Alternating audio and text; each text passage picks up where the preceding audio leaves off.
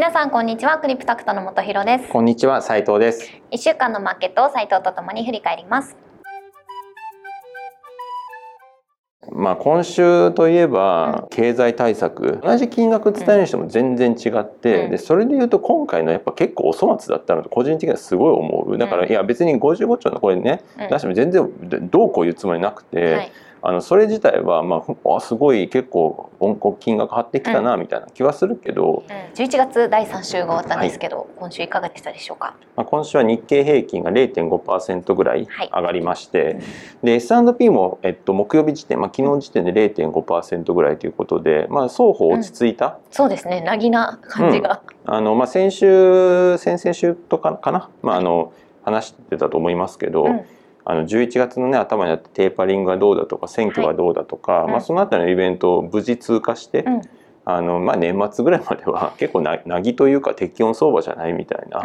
まあ、あの金利のねとかインフレって心配事項はもちろんあるんだけども、はい。まあ、結局それ大きな意味での政策が変わるのって、うん。もうあと数ヶ月やっぱ指標を見ていかないとうん。誰も判断できないよねって考えたらその数ヶ月うん。の間、まあ、要は年末ぐらいまでは、はい。まあ何もないんじゃないみたいな、うんうん。ね金利がよっぽどの動きしない限りは、はい。まあ、ちょっとレンジ広めかもしれないけどレンジの中だったらいいんじゃないっていう意味でうん。あのまあ言いますと今週金利も1.56%、まあ、アメリカの長期金利1.56%ぐらいというところで、はい。あの細かく言うとね上行ったり下行ったりってあるんだけども、う結局まあなんかなんかこの辺で動いてるねみたいな、うんうんうん。いうところであの比較的落ち着いてたのかなと。まあ、今週といえば、まあ、やっぱり経済対策日本ですね、うん、55兆円っていう金額が出てきまして、はい。でまあこれねこの番組でも、うん。結構前からね選挙の前から言ってたけども、うん。いや実はま真水で20兆円ぐらい余ってて、でなんで事業総事業費でいうと、うん。全然3 4 0兆とかなんなら50兆うん。とかあっても、うん。本来的にはおかしくない。うんよみたいな話をしたと思うんですけども。そうですね。まさにその選挙の時にねそういう大きい経済対策の話を打ち出してくるんじゃないかみたいな話までしてましたけどね。そう。でそれでまあその選挙期間中あるいは選挙前後のところはい。っていうのはその数字が出てこずに、うんまあ、ようやく出てきたら55兆というところで、まあ、はい。金額的には想像以上の、うん。想定以上の、まあ、結構上、うん。僕が言ってたその僕が言ってる金額もまあまあ高め、はい。そんなになんか4 5 0兆って言ってる人いなかったと思うけど、いや実はできるよみたいな話の中で言うとそのさらに上を行ってて、はい、あのまあ、金額としては結構大きいなと。そうですね。なのになのにみたいな。いやそう。だここからちょっと愚痴というか まあ正直ちょっと半半分もないけど、まあ、はい。ちょっと怒ってるというのか、はい。なんかまあでもそれ結構真面目な話ね、うん。あのちょっと考えなきゃいけないなと思うのは、うん。やっぱり岸田さんってすごい真面目な方なんだと思うんだけど、い。やこれね55兆にしても何何十兆でもいいんだけど、うん何か出す時って、うんやっぱりその伝え方とかメッセージってめちゃくちゃ重要で。なるほどね。でそれがすごいうまかったのが安倍す、まあ、安倍ちゃんとか言うとあれなんだけど、まあ、安倍さん、そうですね、アベノミクスってねみんな知ってましたもんね、まあ、安倍さんとか菅さんとかあの辺のラインっていうのはやっぱりマーケットすごい気にしてたし、はい。で結局同じことやるにしてもそれをどう伝えるのかもうちょっと言うとその伝え方メッセージ性をどう込めるかで結果って全然変わってくる。うん。っていうのをよく知ってる人たちだった。はいだからあのなんかこういや中身一緒だったら一緒でしょみたいなそんなシンプルな話じゃなくて、うんうん。そのつ、まあ、どういうことをやるのかとかね、うん。あともうちょっと言うとサプライズの演出みたいなところも含めて、でそれを言うとすごいねアホらしく聞こえるんだけども、でもこれ結局受け止め方うん次第でその反応で当然変わってきていや究極景気なんて気分だから、うん。なんか景気は良くなると思う人が多ければ多いほどうん。景気って良くなるのね。うんうん。すごいバカバカしいんだけど、うん。いや別になんかその実態のマクロ経済がどうなんてそのここで個々人のレベルの肌感覚であるわけないから、うん。やっぱりなんか気分のところうん。で良くなれば良くなるし、ん。気分が悪化したらそれは景気も悪くなるっていう。うんうん。っていう意味で言うとその実態も重要なんだけど、うん。一方でその人々の気をどうさせるかっていうところもすごい重要で,、はいでこれはあのもちろんその日本に住んでて日本の経済活動を支えてる個人や、ね、企業の人たちっていうのもあるけど、はい。プラスアルファで言うとやっぱりマーケット。うん。マーケットに対してどうインパクトを出せるかみたいなのも結構重要。うんだから海外から見ても日本これから盛り上がりそうだなっていうメッセージ性なのかそれがないのかによって全然変わってきちゃうってことですよね。そう。だから同じ金額伝えるにしても全然違って、うん。でそれで言うと今回のやっぱ結構お粗末だったのと個人的にはすごい思う。だから、うん。いや別に55兆のこれねうん。出しても全然どうこう言うつもりなくて、はいあのそれ自体はまああすごい結構金額張ってきたなみたいな気はするけど、うん。そんなにサプライズうん。なんかもう感が演出されてないというのか、うんうん。もうちょっと言うといやもう先にさ給付金がどうだとかさ、うんなんか GoTo がどうだとかさね。なんかこう格論みたいな話がボコボコうんうん。でしかもそうどれもやっぱ金額が今一つ、ん。まあ給付金とかね金額出てたけどなんか全体の規模感が分かんないまま、うんうん。なんか格論だけが先にちょこちょこちょこちょこ出てきて、うん。でなんか積み合わせてみたら合算55兆いきますみたいななんうん。か後から全体図がぼん見えてきたみたいな。確かに。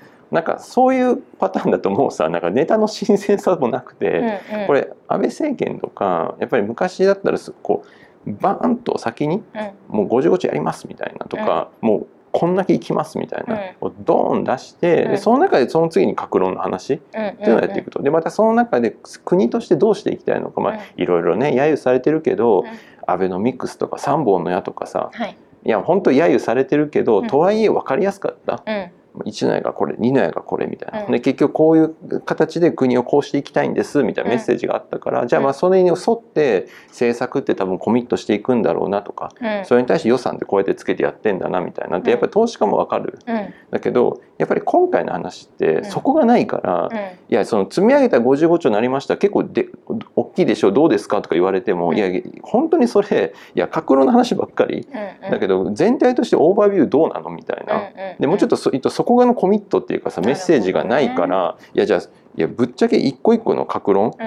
っていやそれを全部腰砕けになったら、うん。結局やんないできないんじゃないみたいな。うんうんいやそうじゃなくてメッセージとしてこうだっていうのがあったらいや一個一個これが腰砕けになってもじゃあその代わりこれやろうとかさ、うん。なんで全全体像はもうお示しした通りですからそこは変えないませんからみたいなのがやっぱない。うん、あ全体像ないままなんかその金額だけ出てあと格論こうですっていうのがあるから結局何なんだっけみたいなところが見えないってことですよね。一個一個の関連性もよくわかんないし、まあ、足し算したらそうですって言われてもそれ足し算できるかどうかは結局今後数年間見ていかないとわかんないねってなるといやそれはマーケットもさ、いやうんそんな真面目な感じで言われたらいやもちろんじゃあ結局数年間うん。じゃあこっから様子見ましょうみたいな。いや岸田さん分かりましたみたいなじゃあ,、うん。あのまあ、政策って年単位の話ですから、まあ、年単位で見て、あの3年後5年後の結果うん。うんでやっぱり僕たちもあの盛り上がるかどうか決めますみたいになっちゃうと、ね。せっかくボーンと出しても別に今反応しないみたいになっちゃう。うん。ところが安倍政権がうまかったのは政権交代した瞬間にさ、やっぱボーンって出したじゃんアベノミクスとか、やるのはこれから。うん。でもいこれからやっていくことのメッセージはこうですみたいな、うん。でそういうのやっぱすごいうまかった。だからこれね僕もちょっと反省じゃないけど、はいあの反省というよりも考え方変えていかなきゃいけないかもなと思うのは、はい。これまで10年間ぐらい、うん。やっぱりある意味ちょっとこのぬるま湯に慣れてたというのかこのうんうん。自民党とその相場との関係って、うん。その安倍さんとか菅さんとかが、まあ、結構やっぱそこマーケット気にしてくれてたんですね。そうすごい優秀だったから、そこのしかもコミュニケーションがすごい上手だった、うん。なんだけどやっぱりそれは特殊、うん。特殊ですと。よくよく考えたらこれまでの日本ってむしろこの岸田さん路線じゃないけどいここうだったなみたいな。この10年間が良すぎただけだったと。この核変タイムはうん。10年で終わり終わりみたいな。可能性がある。もういやもちろん岸田さん岸田政権もこれから変わっていったり、うん。これからねどんどん軌道修正ってあるかもしれないんだけども、ちょっと入り口のところは、うん。だいぶその安倍さんとかやってきたことに比べると、急になんかおおおみたいな。うんうん。しかもより比べられちゃうからねそうそうそう。いやこれ同じこと言うにしてももっとなんかいいバルーンの上げ方あったでしょみたいな、うんうん。もっと合法ボーンみたいな。うん。上げれたのにそれができてない。そうですよね。金額的にはねすごく大きいものだから本来はそういうメッセージとともに出せたらもう少しマーケットの反応も良かったかなっていうような内容のはずなのにってことですね。そう。もちろんね中身は重要だから中身がどう中身で勝負っていうのは当たり前なんだけど、う同じ中身でも伝え方によって反応はまるで違うっていうのは絶対学習した方がよくて、でそれ分かっててやってんだったらすごいお粗末な結果に今なっちゃってるから、うんうん。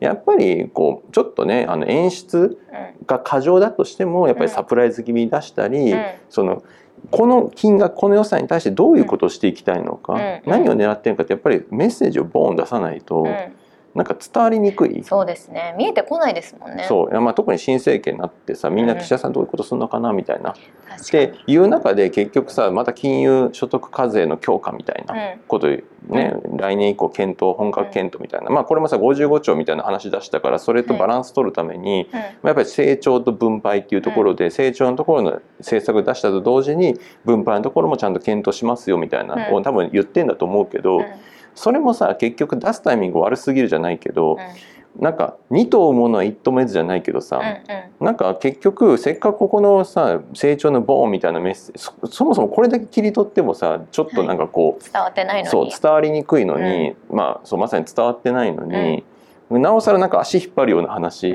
もしちゃうとさ、いや本来的にはもうボーン出してうん。株価もすごい上がりましたとか、1年後にとまあね分かんないけど3万いくらとかさ、まあ、すごい上がってますみたいな。うん。っていう中であじゃあまあ皆さんともうこんだけ儲けてるんだから一応申し訳ないけど分配の方もさせてくれと、うん。何でしょうか 20%30% しますと。うん。でもみんなこうやってその前に我々こういう経済対策、うん。政策で経済も回復してきて株価もすごい上がって金融所得みんな増えてるでしょと、うんだからそこはちょっと使わせてくださいみたいな、うん。っていうのが理想じゃん。そしたらまあみんなさ困らないじゃん。困らないってウィンウィンじゃん、まあ、確かにまあ上がったなみたいな、うん。